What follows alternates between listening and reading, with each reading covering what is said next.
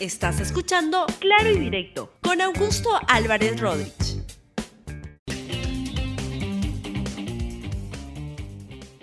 Bienvenidos al último programa del año de Claro y Directo aquí en RTV. Hoy día vamos a presentarles 10 hechos que fueron los que más me sorprendieron, que más le sorprendieron a este programa en el año 2019 que acaba el día de hoy. Así es que empecemos con el primero de ellos y es los feminicidios.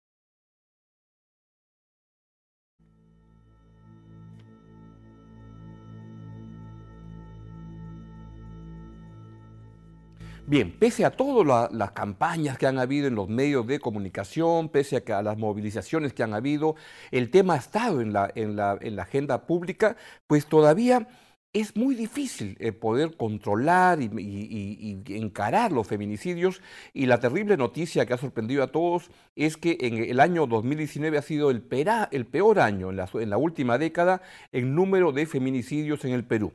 164 mujeres asesinadas por sus parejas, por gente cercana, en un saldo que es francamente lamentable.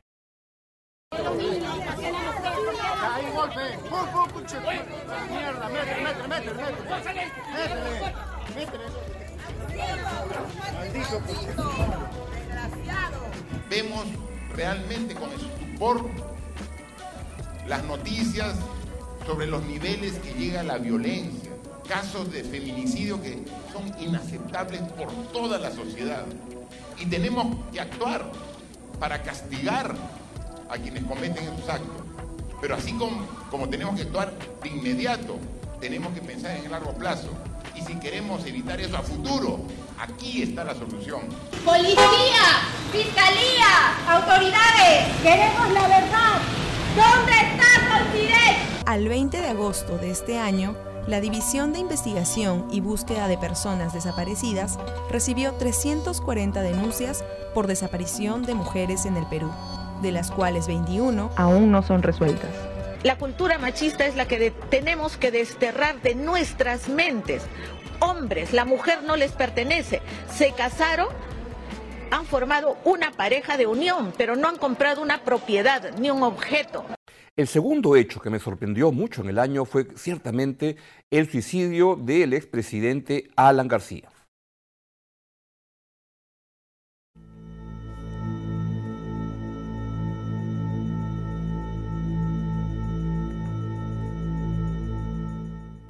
Bien, este, el, expresidente Alan García pues, ha sido una, una, figura estelar en la política peruana de las últimas cuatro décadas, pero en un momento del año en el contexto de las acusaciones, investigaciones de temas de corrupción que estaba teniendo y en un contexto en el cual se este, había venido cayendo su prestigio, su credibilidad en la, sociedad peruana, en los electores peruanos, él cometió la, la penosa decisión de suicidarse en el contexto en el cual lo iban a detener para una prisión preliminar. Ha fallecido Alan García, ¡vive el APRA! Es, información en vivo a esta hora de la mañana, son casi ya las 10 y 30 de la mañana y se acaba de confirmar la muerte del expresidente Alan García Pérez. El señor Alan García Pérez, indicando de que iba a hacer una llamada telefónica a su abogado, ingresó a su habitación y cerró la puerta atrás de él. A los pocos minutos se escuchó el disparo de un arma de fuego y la policía forzó el ingreso a la habitación y encontró al señor García en posición de sentado con una herida en la cabeza. Estas imágenes corresponden a la llegada del ataúd del expresidente de la República, Alan García Pérez. Nuestros adversarios optaron por la estrategia de criminalizarme durante más de 30 años pero jamás encontraron nada, una señal de orgullo y mi cadáver como una muestra de mi desprecio hacia mis adversarios porque ya cumplí la misión que me impuse. El tercer hecho que me sorprendió mucho en el año fue el suicidio político que cometió Verónica Mendoza. ¿Y por qué? Porque lo que hemos tenido es que en su caso, ha habido toda una, una, una prédica de ideas que son valiosas en el país y que se refieren a la defensa de los derechos de la mujer, la lucha anticorrupción y la democracia. Pero en un momento la, candidata Verónica Mendoza lo que hizo fue ah, aliarse políticamente con alguien como Vladimir Cerrón, que justamente representa todo lo que ella dice que, que no apoya y todo aquello con lo que ella combate, porque salió con alguien que ha sido condenado por corrupción, un misógino, un machista, un homofóbico, un xenófobo, un antidemocrático y un chavista. Por tanto, aquí yo creo que ha cometido un gravísimo error Verónica Mendoza, que no sé si lo sabe calibrar correctamente, pero tiró por la borda su credibilidad, su prestigio y se puso en un modo absolutamente radicalizado que yendo absolutamente en contra de principios que ella dice que defiende, pero la verdad que en la práctica, cuando toma decisiones políticas, no lo hace. Y eso ha hecho que mucha gente se aleje de sus posiciones políticas y esté buscando otras alternativas de izquierda. Cuarto elemento, cuarto hecho que me sorprendió mucho fue la disolución del Congreso de la República.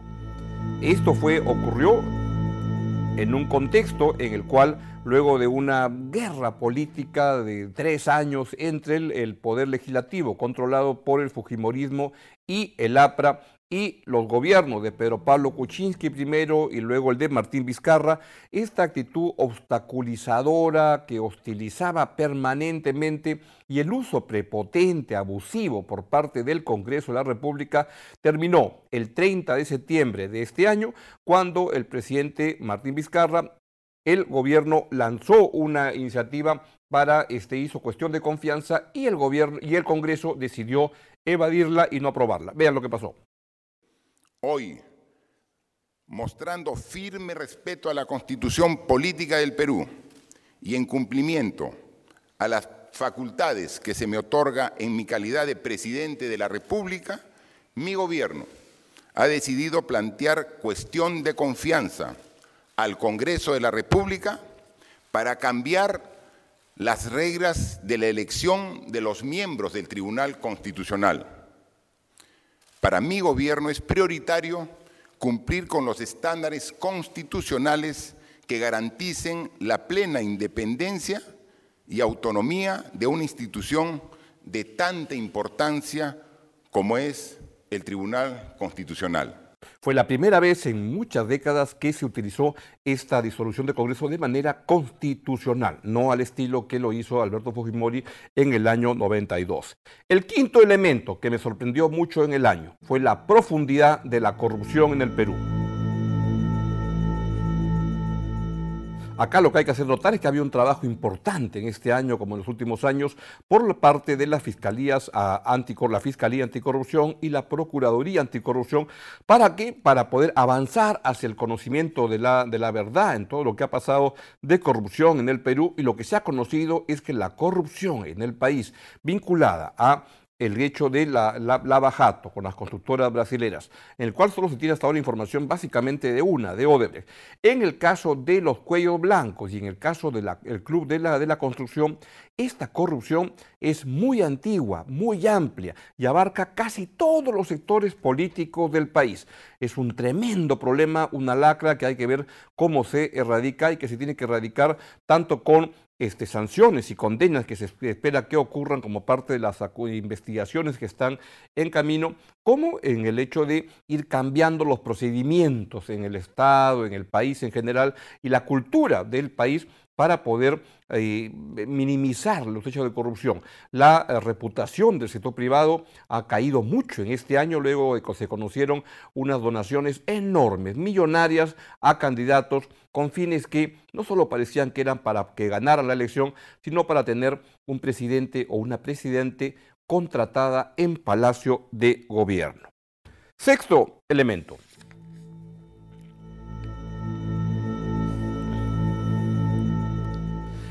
Aquí yo sé notar algo que me sorprendió mucho, pero creo que en este año, y siempre suelen decir que en las guerras la primera víctima es la verdad. Y creo que ha habido una lucha política, una guerra política, y en ese caso creo que en los sectores que han estado peleando, llámese la DBA, llámese el sector caviar, etcétera, ha habido en ambos casos o en muchos lados expresiones de el uso de la mentira permanentemente para poder lograr demostrar sus posiciones. Y es algo que lamento que en este, año, en este año se hayan exagerado, exacerbado posiciones y se haya mentido con tanta frecuencia. Y esto para no hablar de lo que ha pasado en las redes sociales, que la verdad se han vuelto con mucha frecuencia un verdadero chiquero. Vamos al 7.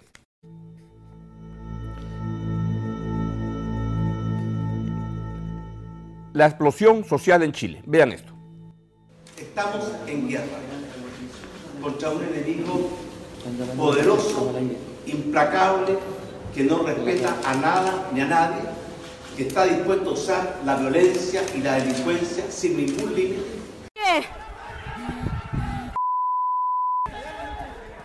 ¿Cómo pueden hacer esto? ¿Cómo pueden hacer esto, loco? ¡De familia! ¡Mira! ¡Oye!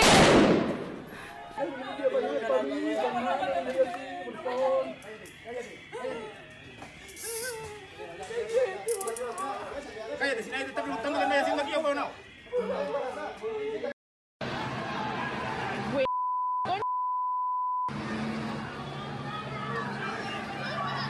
Mensajes en contra del gobierno y fundamentalmente mensajes en rechazo a este incremento del costo del servicio de transporte que había adoptado el día de hoy. Efecto, se van a tomar decisiones sobre el tema.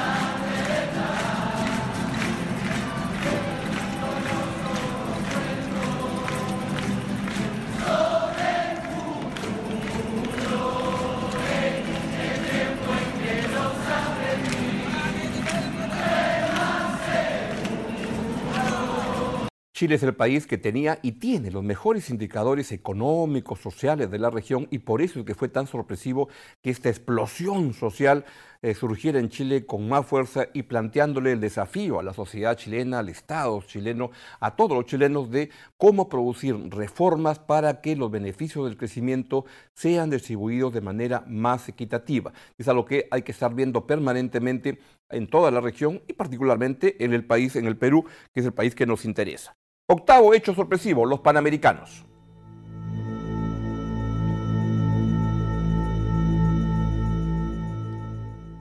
Hubo en el país una gran discusión sobre la decisión de ser los anfitriones de los Panamericanos, pero luego la gran sorpresa fue que fueron unos Juegos Panamericanos estupendamente bien organizados, con unas ceremonias y un orden que la verdad generaron orgullo a los peruanos de la capacidad de organizarnos para hacer las cosas bien. Carlos Neuhaus y todo el equipo que eh, dirigió este proceso, la verdad que tuvieron un papel estupendo y vivimos en, la ciudad de Lima unos juegos deportivos que generaron un problema de tráfico, pero todos estaban contentos participando y cooperando con todo lo que se había hecho en la organización del proceso eh, para poder llegar a estos panamericanos que fueron francamente estupendos. Y por último, o no, penúltimo, noveno, el subcampeonato del Perú en la Copa América. Pues la verdad que este, había mucha expectativa, confianza en el equipo, pero nos sorprendió a muchos el poder llegar a la final de la Copa América contra Brasil, especialmente porque veníamos de una tremenda goleada que Brasil nos encajó y que hacía pensar que el equipo se desarmaba, pero no. Acá no solo fue un equipo que jugó bien, sino que se supo parar, remontar y el profesor Gareca con los muchachos hicieron un estupendo trabajo y nos deleitaron con la posibilidad de jugar una final de la Copa América donde Perú sorpresivamente llegó y lo hizo muy muy bien. Perdimos 2 a 1 en la final, pero estuvimos a la altura de la circunstancia. 10. Por último, otra cosa, otro hecho que me sorprendió y muy gratamente fue el cine nacional. Y ahí hay dos películas que quiero destacar, Retablo y La Revolución y la Tierra.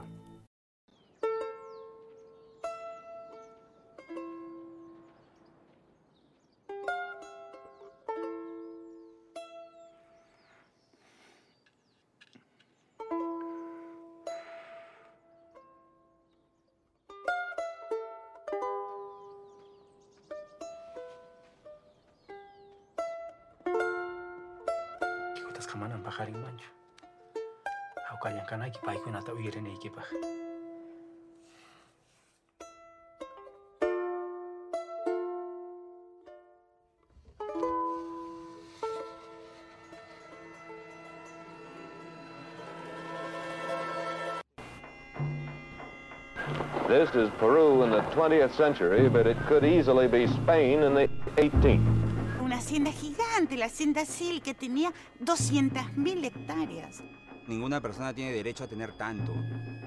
Los indígenas todavía eran esclavos en las grandes haciendas. Pasar un noticiario sobre cuándo. La mitad del cine aplaudía y la otra mitad pifiaba, pateaba. Esta guerra civil. Según el propio testimonio de Berlebón, de él se acuesta temprano, seguramente con su pijama. Retablo y La Revolución y la, la Tierra, pues este, tuvieron una, un desempeño, una, fueron estupendas películas y lo más interesante, sorpresivo, fue que tuvieron una muy buena recepción en la audiencia. Por ejemplo, en el caso del documental La Revolución y la, la Tierra, estuvo más tiempo que incluso el Joker. En temporada estuvo como dos meses y medio, algo así, que es algo sorprendente para una película peruana, especialmente para un documental. Y Retablo, pues se ganó todos los premios que estaban por delante. Lamentablemente no pasó para entrar, como esperábamos muchos, a, a ser este, nominada para el Oscar, pero eso no quita que sea una estupenda película. Y tanto Benavente como Delgado Aparicio, los directores de ambas películas, pues han demostrado ser unos cineastas estupendos. Y es el momento de despedirnos, han sido los 10 hechos que más nos sorprendieron en este año recontra asombroso que ha sido el año 2019 y le deseamos en nombre de todo el equipo de Claro y Directo y de RTV un feliz año 2020 con salud y con felicidad. Adiós.